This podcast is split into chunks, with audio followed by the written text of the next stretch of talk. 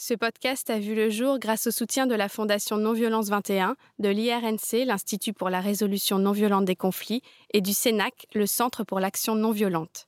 Toutes ces ONG, aux moyens fort modestes, luttent au quotidien pour faire connaître et vivre la non-violence. Je vous invite à les découvrir et à leur donner plus de moyens si vous le souhaitez. C'est d'abord une écologie de l'être humain, la non-violence. Ma lutte va être à travers la parole.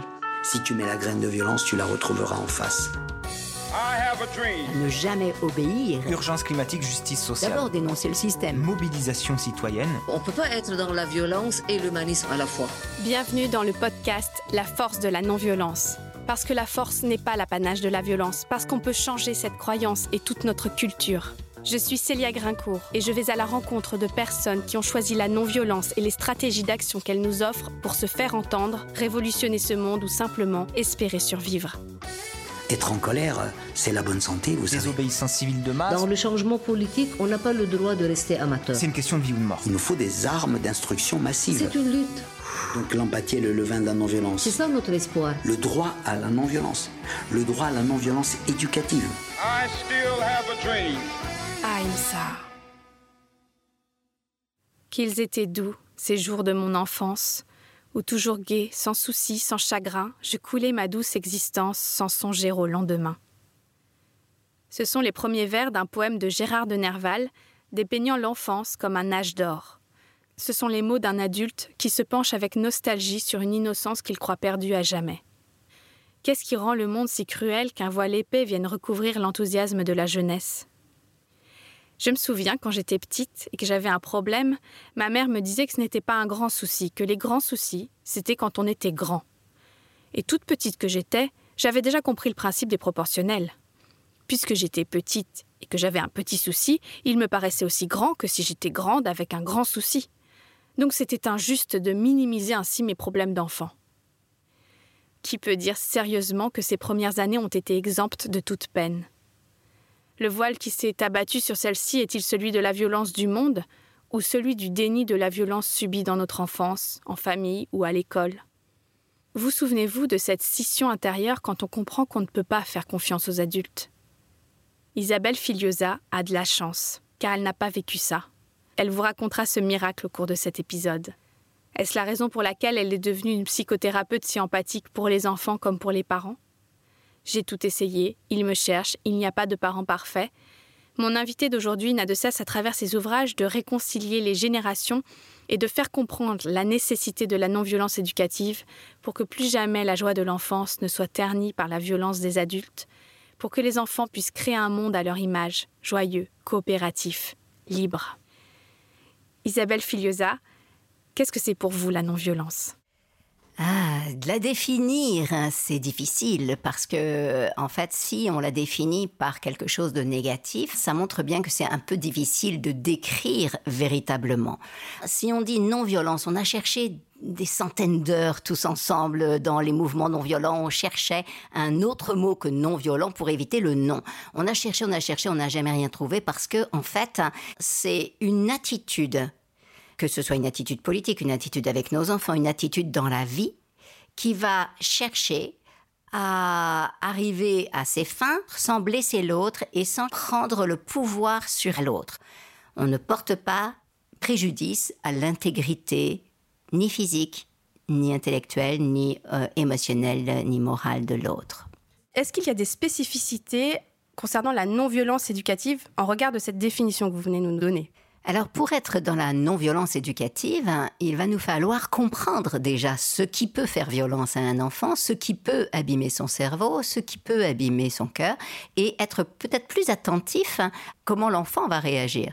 Si l'enfant se met à pleurer, euh, si l'enfant se met à crier, si l'enfant se met à et devenu très en colère. Probablement, il s'est passé quelque chose qui ne lui convient pas et euh, qui pourrait dériver vers la violence. Mais sinon, la violence, on la sent à l'intérieur de soi. C'est-à-dire que pour pouvoir être dans une euh, attitude éducative non violente, j'ai besoin de me sentir calme à l'intérieur. La violence, elle vient quand mon cœur bat trop vite, quand je suis stressée, quand je suis énervée, que j'éprouve de la haine parfois envers mon enfant.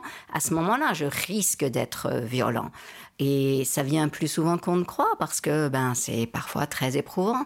On n'est pas préparé dans notre société à accueillir un nouveau-né. Et quand on découvre que le nouveau-né, ben, il pleure la nuit, que ça fait du bruit, qu'on ne peut pas dormir, on en finit par euh, s'énerver tellement qu'on l'attrape et on a euh, une impulsion à le secouer. Bref, les impulsions de violence peuvent nous venir parce que tout simplement, c'est une réaction naturelle au stress. Et donc, nous avons en premier besoin d'être attentifs à notre propre stress. C'est pour ça que le premier atelier que j'enseigne, Stop aux crises, c'est la crise du parent. C'est-à-dire, je suis dans un avion, Bon, maintenant, on prend plus trop l'avion avec le Covid, mais quand même, euh, je suis dans un avion et l'hôtesse nous donne les consignes et elle dit en cas de dépressurisation, mettez votre masque à oxygène. Et elle nous dit de le mettre sur notre visage à nous avant de le mettre à l'enfant. C'est ça la clé de la non-violence. C'est tout d'abord, je mets mon masque à oxygène à moi, c'est-à-dire je régule mon propre stress avant de me préoccuper du comportement de l'enfant. Et on souffle trois fois, on va boire un verre d'eau et hop, Là, j'ai mis mon masque à oxygène, j'ai régulé mon stress, mon système nerveux sympathique se met en route, je vais davantage sécréter de l'ocytocine et donc je vais être plus consciente et plus apte à avoir tout mon cerveau pour réfléchir en termes de solutions et non pas en termes de contrôle de l'enfant ou chercher à le punir, chercher à, à le blesser pour le contraindre. Pourquoi vous pensez que c'est si difficile d'imaginer une euh, éducation sans rapport de force? Nous avons été éduqués dans cette idée partout, partout, il y a cette idée. Le moindre magazine féminin vous raconte que euh, il faut tout de suite poser des limites parce que sinon il risque de devenir un enfant roi. Tout le monde est dans cette dynamique-là, surtout que, ben, comme nous avons été privés de pouvoir enfant, lorsque nous nous trouvons en situation d'avoir tout pouvoir sur un petit, alors là, ça risque d'éclabousser. Dire que le fait d'avoir dans les bras un tout petit enfant qui dépend entièrement de vous et qui attend quelque chose de vous, normalement, ça devrait déclencher la zone frontale je prends soin de et ça devrait déclencher une sécrétion massive d'ocytocine. Malheureusement, lorsque vous avez été trop soumis, voire frappé, battu, humilié dans votre enfance, le simple fait qu'un enfant ait des besoins, dans votre cerveau, ça va déclencher le système de stress et non pas le système de je prends soin de. Qui dit système de stress dit attaque, fuite ou immobilisation. Ça arrive qu'on se sente figé comme ça. Je me rappelle d'une maman qui me dit, et je me culpabilise terriblement, ma petite fille était en train de se noyer dans la piscine, j'étais juste figée, j'arrivais pas. Heureusement que mon mari était là, j'ai pu lui donner quand même un petit coup de coude, et hop, il, a, il a plongé, il a sauvé. Mais elle était figée. Elle a éprouvé ce qui se passe quand on est dans le stress majeur et on peut être carrément immobilisé. J'ai vécu ça petite, mon, père s'est fait agresser sous mes yeux et j'étais complètement tétanisée. Et eh oui, et, et vous, vous sentez comment on ne peut rien faire. C'est une réaction biologique. C'est normal pour une toute petite fille d'être tétanisée parce que c'est la réaction de protection en cas d'impuissance majeure. Le souci, c'est qu'il y a beaucoup d'adultes qui se tétanisent parce qu'ils ont été un peu trop souvent dans des situations d'impuissance majeure dans leur propre enfance. Un peu moins euh, grave, enfin grave au niveau de l'impuissance, la fuite. Nombre de parents, ne supportant pas euh, les demandes d'un enfant, vont tout simplement fuir. Alors, je vais à la cuisine, je vais... Et on se retrouve à faire des tâches ménagères sans arrêt en disant que c'est absolument important que la maison soit comme ci, que tu te rends pas compte, il faut que je fasse le dîner, j'ai pas le temps de jouer avec toi. En réalité, c'est la réaction de fuite parce que rester avec l'enfant nous terrorise. La tendresse de l'enfant, la chaleur de l'enfant, l'amour de l'enfant et tous ses besoins nous terrorisent parce que ça rappelle quelque part que nous n'avons pas reçu ça, enfant. Et puis évidemment, il y a la troisième réaction qui est en fait la première, qui est l'agression. C'est la façon la plus saine pour l'organisme. Biologiquement, lorsque je me sens agressé, lorsque je sens que quelque chose me stresse trop, paf, j'attaque. Et donc c'est une des raisons pour lesquelles on se met à crier, à hurler et même à frapper parfois, même si on avait décidé d'être non violent, parce qu'on est habité par cette réaction. Donc si j'ai dans mon enfance été écouté, entendu dans mes émotions, alors je vais avoir dans mon cerveau les réseaux de neurones qui vont relier la zone du stress, l'amygdale, avec la zone préfrontale. Et immédiatement, en même temps que l'impulsion a frappé, je vais avoir les zones d'inhibition qui vont se mettre en place et je vais pouvoir réfléchir et me calmer. Mais si j'ai pas eu ça, si quand j'avais une émotion quand j'étais enfant, mes parents ont été violents à mon égard, si j'ai reçu une claque, si j'ai reçu une humiliation, si j'ai été envoyé dans ma chambre, alors je n'ai pas pu construire la relation entre l'amygdale et la zone préfrontale, je n'ai pas les capacités d'inhibition. Tous les besoins des enfants vont exciter mon amygdale, mais j'ai pas la capacité de réguler, donc impulsivité. Et c'est quelquefois très difficile et très culpabilisant parce que personne n'aime faire mal à son enfant. Alors vous, êtes un petit peu un cas d'école, puisque si j'ai bien compris, vous êtes tombé dans le bain de la non-violence quand vous étiez petite, et euh, c'est finalement assez rare. J'aimerais lire la dédicace que vous avez faite au début de votre livre Au cœur des émotions de l'enfant, qui est un de votre best-seller, qui devrait être entre toutes les mains des parents. Donc cette dédicace à mon père, qui militait et milite encore contre l'utilisation du mot éduquer et préférait pour sa part accompagner ses enfants. Encore marqué par la violence de ses parents à son égard, il n'a pas toujours réussi à être là avec ses enfants, mais a été là pour eux. Il m'a aimé, respecté et considéré comme une personne. Il a su me donner ce qu'il n'avait pas reçu. Ça vous émeut particulièrement, Isabelle Filiosa, parce que c'est des circonstances difficiles pour vous euh, en ce moment Oui, bien sûr, j'ai enterré mon père lundi. Donc euh, c'est extrêmement fort et c'est clair, c'est toute cette histoire. Mon père a subi des violences extrêmes. Il a été frappé par son père et par sa mère. Son père frappait avec la cravache. Il fallait qu'il choisisse la cravache avec laquelle il allait être frappé. Il était enfermé à la cave, il ne devait pas voir le ray de lumière. Donc euh, non, il a vécu une enfance absolument terrifiante. Et euh, il s'en est sorti grâce à la solidarité des autres enfants à l'école, au lycée. Les autres ont voté pour qu'il soit présenté au concours Elijah.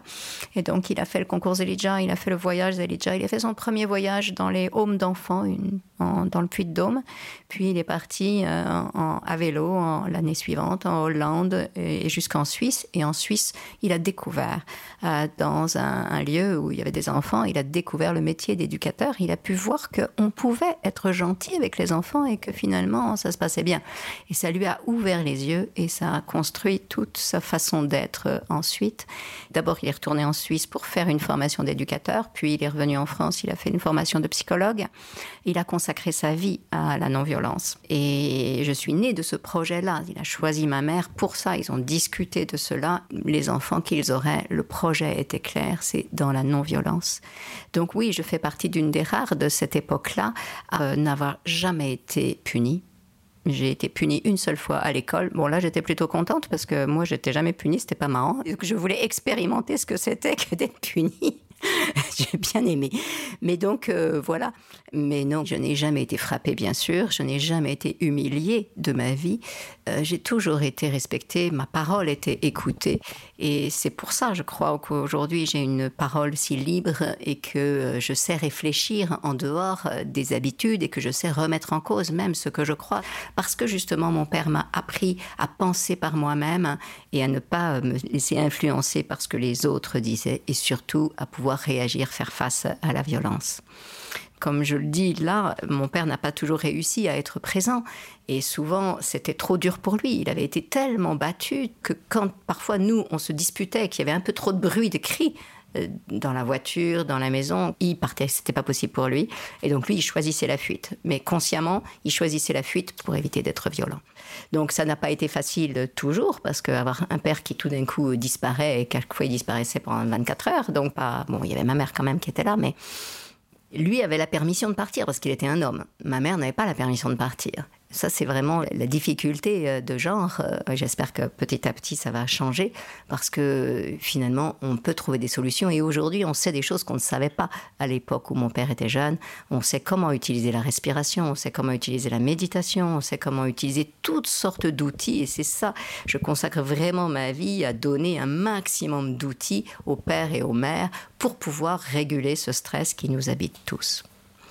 Et dans votre vie, par la suite, ça vous a donné plutôt euh, une force pour affronter la violence qu'on peut subir parfois, euh, ou euh, ça a été plus difficile? Parce que vous savez, il y a les partisans de il faut adapter l'enfant à un monde qui est difficile. On peut l'entendre aussi. Qu'est-ce que vous pouvez répondre aux partisans de une fessée, on en a tous on n'en est pas mort, et c'est mieux pour l'enfant qu'il connaisse la frustration avant, aux partisans de l'obéissance et de l'autorité? C'est ce que disait une des maîtresses de ma fille euh, très très jeune, euh, à, la, maternelle. Euh, elle disait voilà, il faut qu'elle se prépare à la vie difficile et donc faut apprendre tout de suite. D'une part, non, on n'apprend pas ça à trois ans, on n'apprend pas à se défendre à trois ans, ça ne marche pas. Tout ce qu'on apprend, c'est à se soumettre et donc on n'apprend pas du tout à faire face aux jeux de pouvoir qui seront euh, là présents dans la vie. C'est vrai que je ne connais pas les jeux de pouvoir, mais je pense que euh, la non-violence à l'intérieur de moi m'a permis de naviguer à travers tout ça avec beaucoup plus de solidité que ça n'aurait été si j'avais subi de la violence. Et depuis toujours, j'ai vraiment enseigné ça à ma fille quand elle est revenue euh, de cette classe et qu'elle était toute contente. elle m'a dit, maman, la maîtresse m'a dit que j'étais très obéissante. Et donc, je me suis assise à côté d'elle. Je lui ai dit, écoute, Margot, ta maîtresse, elle te dit ça. Et pour certains adultes, c'est une valeur. Mais moi, je te demande de ne jamais être obéissante. Parce que l'obéissance, eh bien, c'est ne pas écouter ce que tu sens dans ton cœur, refuser la responsabilité de tes actes et donner la responsabilité à quelqu'un d'autre qui peut te faire faire toutes sortes de choses qui pourraient ne pas être en accord avec tes valeurs. On était en plein procès papon et donc euh, c'était très clair pour moi combien c'était niette, pas d'obéissance. Et aujourd'hui, j'ai deux enfants qui se sentent responsables de leurs actes. Et quand je vois mes frères et sœurs, nous sommes quatre enfants éduqués, donc euh, accompagnés de cette manière-là, toujours à ne jamais obéir. Il n'y avait pas de règles, pas de loi, sauf il est interdit d'interdire à la maison, donc les fameuses limites dont on nous bassine qu'elles seraient importantes, nous n'en avons pas eu et nous avons tous les quatre développé une grande responsabilité civique, une grande responsabilité sociale. Euh, aucun de nous quatre ne peut faire une malhonnêteté, ne va mentir, ne va faire toutes ces choses qu'on trouve normales et naturelles dans la vie. Ça ne nous rend pas vulnérables pour autant, au contraire, je pense que ça nous rend plus puissants et en tout cas plus heureux. En France, un enfant meurt tous les cinq jours encore sous les coups de ses parents. Comment on peut se dire société civilisée quand on a un tel niveau de maltraitance Oui, c'est ça. Un journaliste qui l'interrogeait sur euh, ce qu'est la civilisation occidentale, euh, Gandhi a répondu Civilisation occidentale, ce serait une excellente idée. Et voilà, oui, bien sûr, nous avons vraiment à modifier notre regard euh, sur les enfants, mais aussi sur ses parents. Notre premier job est de non-violent, il est de sortir aussi de la violence du jugement envers les parents qui se montrent violents on n'est pas violent exprès, on est violent parce que on est coincé dans une situation qui ne nous permet pas de faire autrement. On a vu pendant le confinement la violence envers les enfants être plus que doublée, elle, a été exponentielle c'est naturel. Il y a eu en fait toutes les réactions. Il y a eu pendant le confinement des parents qui ont retrouvé le délice que ça pouvait être d'être avec leurs enfants. Il y a eu des ados qui ont découvert leurs parents. Et donc il y a eu beaucoup, beaucoup d'attachement qui s'est créé. Mais dans d'autres familles, plus blessées, ça a été totalement insupportable. Parce que les parents qui ont été violents ont eux-mêmes subi beaucoup de violence dans leur propre enfance et qu'ils ne savaient pas gérer la situation et que là le stress était majeur et on l'a dit déjà dans cet entretien, le stress active en premier l'attaque. Et donc, euh, ses parents cherchaient juste à survivre. Il y a besoin de mettre en place une société civilisée, comme vous dites, qui accueille, qui accompagne, qui entoure suffisamment les parents pour que chaque parent puisse trouver des ressources concrètes de manière à ne pas avoir recours à la violence sur l'enfant. Ce que j'apprécie dans votre travail, c'est que vous vous basez beaucoup sur la recherche scientifique, les neurosciences notamment, qui nous enseignent comment se développe le cerveau. Qu'ont-elles à nous apprendre spécifiquement pour faire évoluer notre regard sur les enfants? Elles nous apprennent énormément de choses. Et pourquoi je m'accroche à la science? Bah Parce que on a tous des croyances différentes. On entend toutes sortes de choses Vous avez un, bébé dans les bras, vous pouvez pas faire trois mètres dans la rue sans que quelqu'un vous adresse la parole pour vous dire vous devriez faire comme ci, vous devriez faire comme ça et compagnie. On peut avoir toutes les idées possibles, mais j'ai aussi une formation de psychologue dans laquelle on apprend les biais cognitifs, c'est-à-dire comment on s'arrange avec notre cerveau et les erreurs de pensée que nous pouvons faire. Quand j'ai eu mes enfants, j'ai entendu plein de trucs aussi. Et je me suis dit, ben oui, mais c'est quoi? À quoi je peux me raccrocher? Donc euh, la science euh, nous aide à comprendre mieux. Avant, on croyait par exemple que le cerveau d'un bébé c'était le cerveau d'un adulte en miniature, puis il grossissait, tout simplement.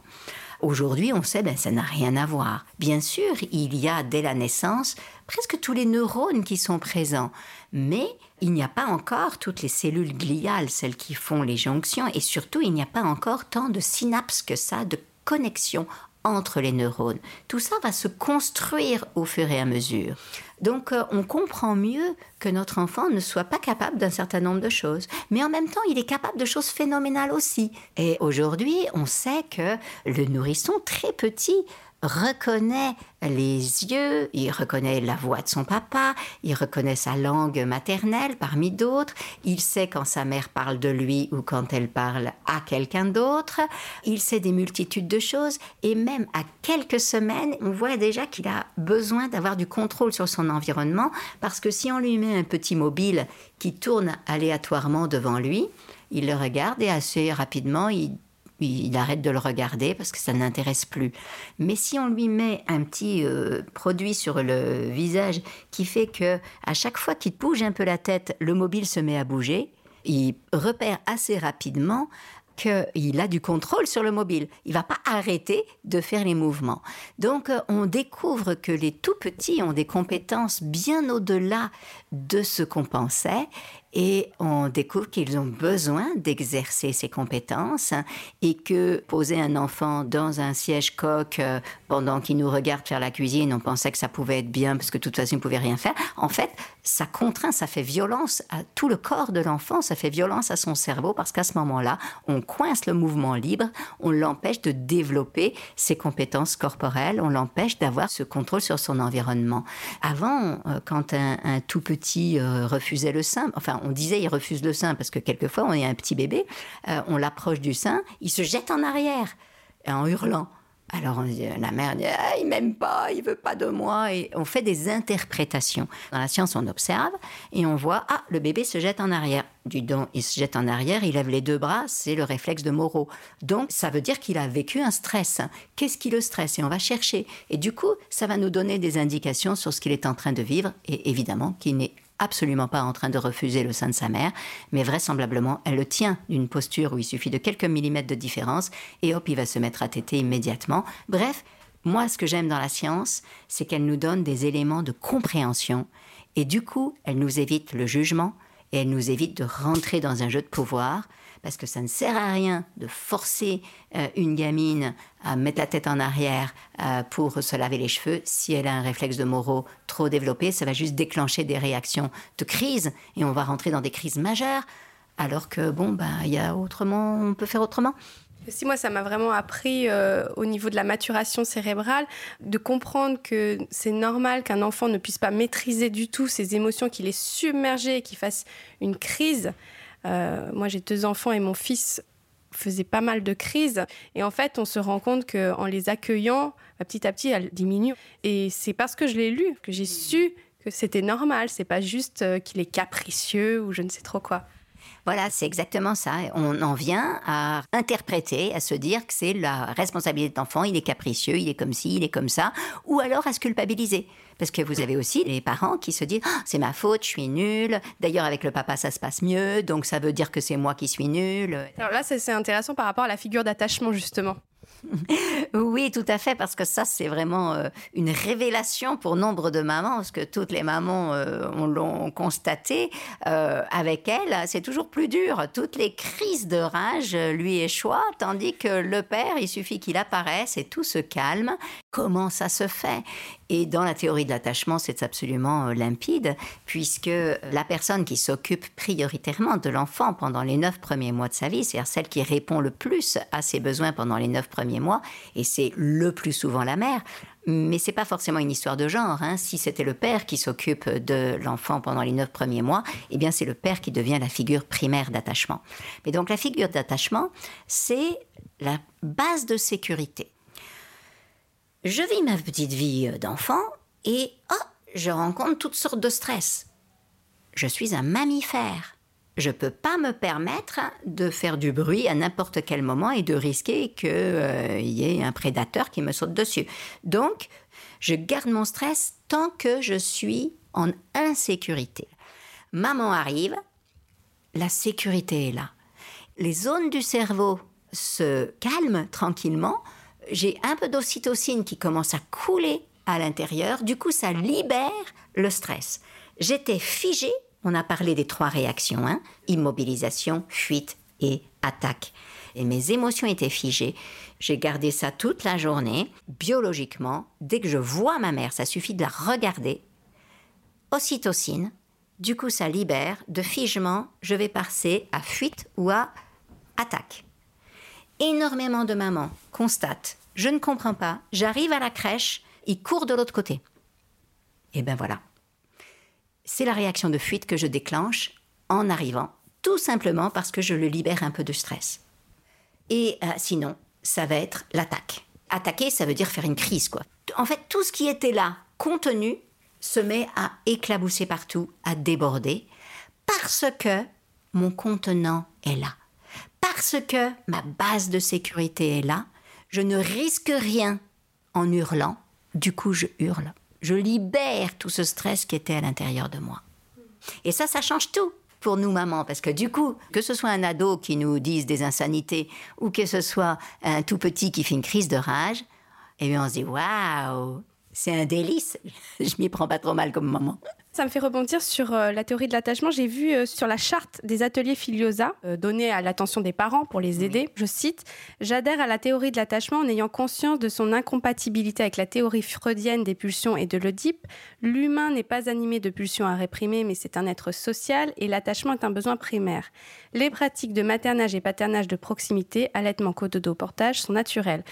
Donc là, vous venez d'en parler, de tous ces besoins d'attachement de l'enfant qui sont essentiels et toute la société devrait tendre euh, vers cette proximité nécessaire. Mais vous parlez de paternage, tant mieux, mais on sait vous venez de le dire, que c'est surtout la mère qui prend en charge tout ça. Donc ma question c'est comment ne pas transformer la non-violence envers l'enfant en une forme de violence envers la mère, dans le sens où c'est, euh, elle est toujours à prendre tout sur ses épaules? Impliquer les pères impliquer les pères dans le, un livre sur la culpabilité des mères que nous avons coécrit, ma mère et moi. Comment s'appelle ce livre? Euh, Maman, je veux pas que tu travailles. Notre euh, recherche, notre étude euh, montre qu'il y a une chose qui soulage la culpabilité, c'est l'implication du père. Partout, c'est ce qui fait le plus la différence. C'est normal. Si j'ai tout sur mes épaules, je me sens forcément coupable et stressée, et ça me fait violence, bien sûr. Mais si le père prend sa part, alors là je lutte contre les pères qui aident. Il ne s'agit pas d'aider, il s'agit de faire sa part, de prendre son rôle. Si le père euh, ou le deuxième conjoint, c'est pas forcément non plus un père, si le deuxième conjoint prend sa part, assure sa part, alors euh, ça libère tout le monde et du coup tout le monde peut exercer son parentage avec bonheur. Quand on est parent solo, c'est réellement très difficile. C'est pour ça que c'est important de se relier les uns aux autres, de participer à des groupes de parents, de penser à s'entourer de personnes qui sont aussi fondées sur l'attachement et pas des personnes qui vont du coup chercher à nous influencer pour qu'on se remette à ne pas prendre l'enfant dans les bras et des choses comme ça. Ce qui reste quand même encore assez complexe dans notre société. J'ai remarqué que votre marque de fabrique, c'est le langage émotionnel. Vous parlez beaucoup des émotions. Il y a les cahiers Filiosa, bon, il y a le, livre au cœur des émotions de l'enfant, mais il y a les cahiers Filiosa sur les émotions. Euh, vous avez créé une école qui parle de l'intelligence émotionnelle. Est-ce que vous pensez qu'on est des illettrés de l'émotion et que cette méconnaissance produit de la violence? Tout à fait. On a cru pendant des années que l'émotion, c'était quelque chose qui nous déstabilisait, qui nous empêchait de fonctionner, qui nous empêchait de réfléchir.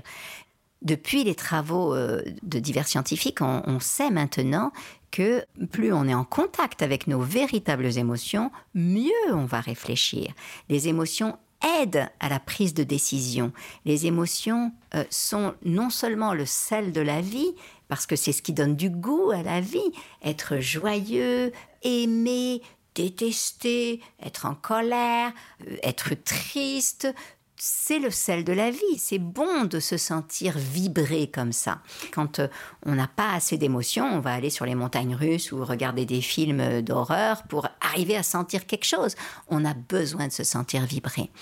En revanche, on a besoin d'apprendre à réguler nos émotions parce que comme euh, dans notre enfance on ne nous a pas trop écoutés, en fait, nombre de ce qu'on appelle nos émotions ne sont pas des émotions, sont des réactions émotionnelles parasites. Et on se retrouve avec des crises de rage, on croit que c'est une émotion de colère, pas du tout.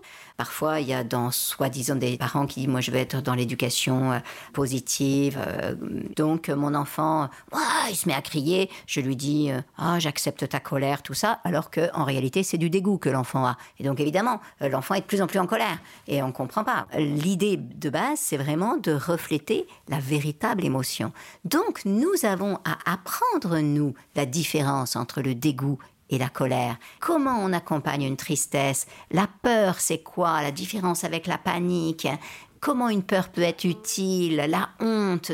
Toutes ces émotions, si on les comprend, si elles sont appropriées, on les écoute, ça dure quelques secondes, quelques minutes, puis ça se calme. Tandis que si on ne sait pas faire, eh ben ça envahit l'espace et là, effectivement, ça nous perturbe. Il faudrait qu'on ait des cours de grammaire émotionnelle. J'en donne. C'est mon ADN premier. C'est-à-dire qu'avant euh, d'être connue dans la parentalité, j'étais connue dans les émotions. Mon premier livre, euh, c'est L'intelligence du cœur. hein, et c'est vraiment un voyage dans le monde des émotions. Mon premier job hein, a été d'enseigner la gestion des émotions, la gestion du trac dans la prise de parole en public euh, au Conservatoire national des arts et métiers. C'est dire si l'émotion, ça m'habite depuis que j'ai 20 ans. Donc oui, au bout d'un moment, j'ai développé euh, ce stage qui s'appelle la grammaire des émotions parce que c'est important de savoir comment faire pour exprimer une émotion, comment faire pour accueillir une émotion. On peut tout à fait apprendre la grammaire des émotions. Mon rêve, ce serait que ça soit enseigné à l'école. Alors justement, est-ce qu'on peut être non violent face à 30 élèves? Euh, être non violent, je ne sais pas ce que ça veut dire.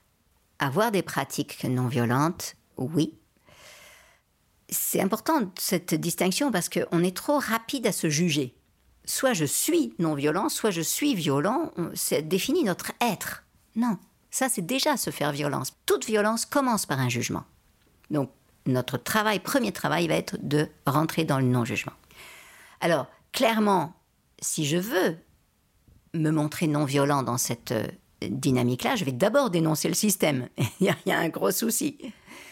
Surtout qu'il n'y a pas seulement 30 enfants. Il y a 30 enfants du même âge.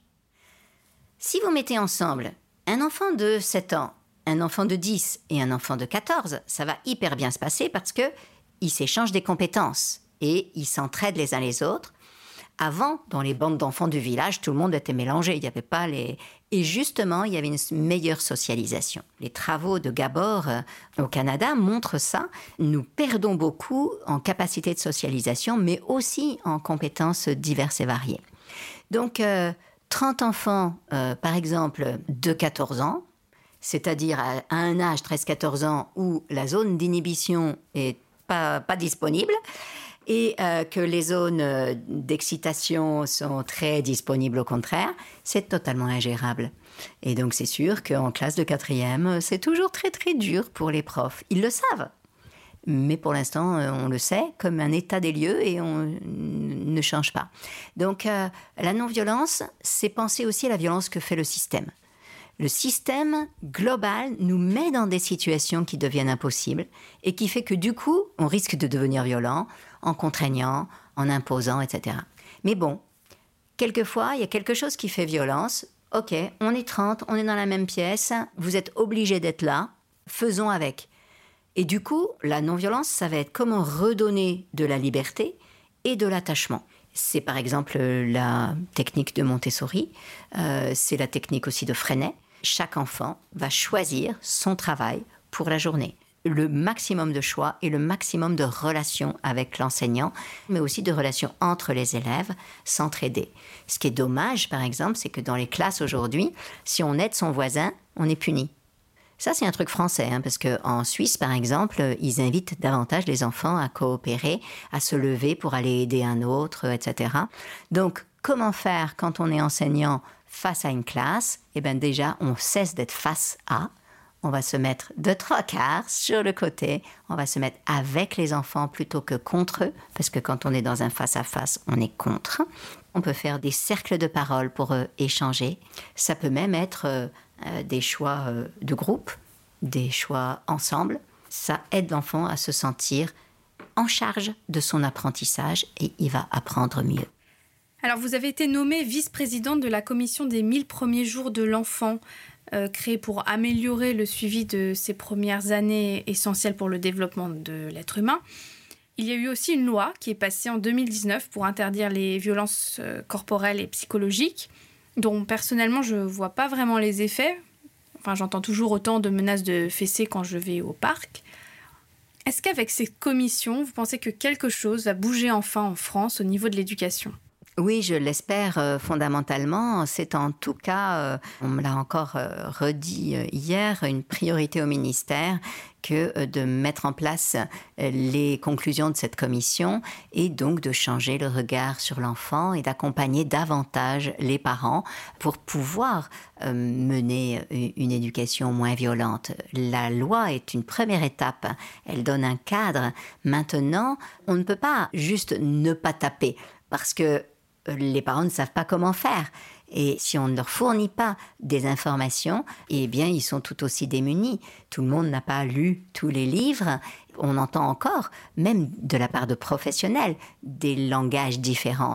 Et euh, l'ambition de la commission des 1000 jours, c'est de donner les bases scientifiques sur euh, ce qui abîme un enfant et ce qui va l'aider à se développer. Et euh, on espère que ça va être un langage de plus en plus commun pour que toute la société en aille ensemble. Et donc quand on voit quelqu'un faire mal à un enfant, quelqu'un crier sur un enfant, dire euh, je vais te donner une fessée, brancher à l'intérieur de nous l'empathie pour le parent. L'énergie de notre regard empathique peut aider un tout petit peu à calmer le stress dans le parent qui est en train de se montrer violent. Tandis que mon jugement va augmenter son stress et donc va renforcer sa violence sur le moment ou surtout quand il sera rentré chez lui. On peut aider beaucoup un enfant simplement en le regardant. Je me rappelle d'une femme qui était violentée par sa mère et elle me dit, on était dans le métro, dans le train, ma mère était en train de me hurler dessus et j'ai vu le regard d'une femme. Je me suis accrochée, j'ai lu dans son regard qu'elle me disait, c'est ta mère qui a un problème, t'es quelqu'un de bien. Elle dit, je me suis nourrie de ce regard et ça m'a sauvée. Ça m'a permis de voir que c'était ma mère qui avait un problème de violence et du coup, ça ne m'a plus jamais affectée de la même manière. Donc, donner de l'attachement à un enfant, même ne serait-ce qu'un regard, c'est déjà extrêmement riche.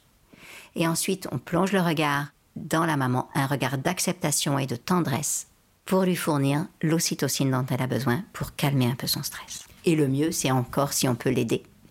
On s'approche, on se met côte à côte, on dit c'est dur, hein on fait un peu d'empathie. On n'est pas là comme redresseur de tort, on est là comme euh, ressource. Et donc c'est juste donner un petit espace de ressources aux parents pour que le parent se sente compris, accueilli, et que du coup ça l'aide à petit à petit baisser sa violence. La non-violence est souvent associée à une forme de lâcheté et dans le domaine éducatif plutôt à une forme de faiblesse. Euh, quelle est la force méconnue de la non-violence éducative? En fait, je crois que toutes les forces euh, de la non-violence éducative sont méconnues parce qu'effectivement, on a cette représentation euh, de non-violence, ça veut dire je fais rien. Dire quand on dit aux parents euh, c'est pas la peine de punir, mais alors si je punis pas, je fais rien, je le laisse faire. Et c'est juste une méconnaissance complète de tous les outils de la parentalité positive et euh, de toutes les possibilités euh, d'agir différemment. C'est exactement le contraire hein, du laisser-faire, puisque on va davantage accompagner l'enfant. On va être aux côtés de l'enfant. C'est pas du tout une attitude de passivité. C'est accompagner l'enfant dans ses besoins en tenant compte aussi de nos propres besoins. On est beaucoup plus présent à son enfant tout en restant présent à soi-même. On est présent à la relation. Et donc, ce qui est souvent méconnu, c'est que dans cette non-violence, en fait, on découvre un océan d'amour dans lequel peut baigner la famille. On découvre euh, que la vie avec un enfant peut être beaucoup plus harmonieuse qu'on ne le croyait. Merci Isabelle Filiosa.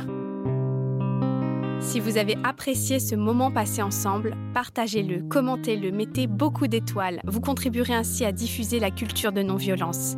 Pour aller plus loin, rendez-vous sur force-nonviolence.fr ou sur les sites de mes partenaires Non-Violence 21, l'IRNC et le CENAC.